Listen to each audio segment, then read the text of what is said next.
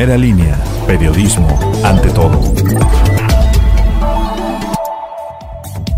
Jueves 24 de diciembre le habla Hugo de la Cruz Sánchez. Bienvenidos al podcast informativo de Primera Línea. Una mujer de 89 años de edad resultó con traumatismo cráneoencefálico moderado y golpes en varias partes del cuerpo, esto tras ser atropellada por un taxi que se dio a la fuga. Los hechos fueron registrados a las 16 horas del miércoles sobre la calle 9 Sur, entre Josefa Ortiz de Domínguez y calle 7 Oriente de la colonia La Purísima.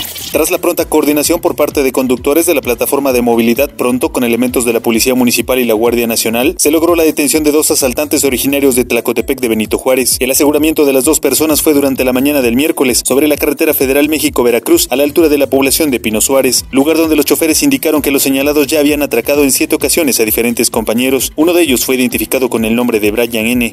A través de Protección Civil y Bomberos, Normatividad Comercial y Salud Municipal se realizó un operativo en la ciudad con la finalidad de vigilar que se cumpla el decreto estatal que prohíbe la venta de bebidas alcohólicas hasta el próximo 7 de enero de 2021, con el objetivo de evitar rebrotes y contagios por COVID-19. Como resultado de este recorrido se realizó la clausura de dos establecimientos dedicados a la venta de alcohol que se encontraban operando fuera del horario permitido, uno de ellos ubicado en la Junta Auxiliar de San Nicolás de Texintla y una tienda de conveniencia situada en la calle 7 Poniente y 2 Sur.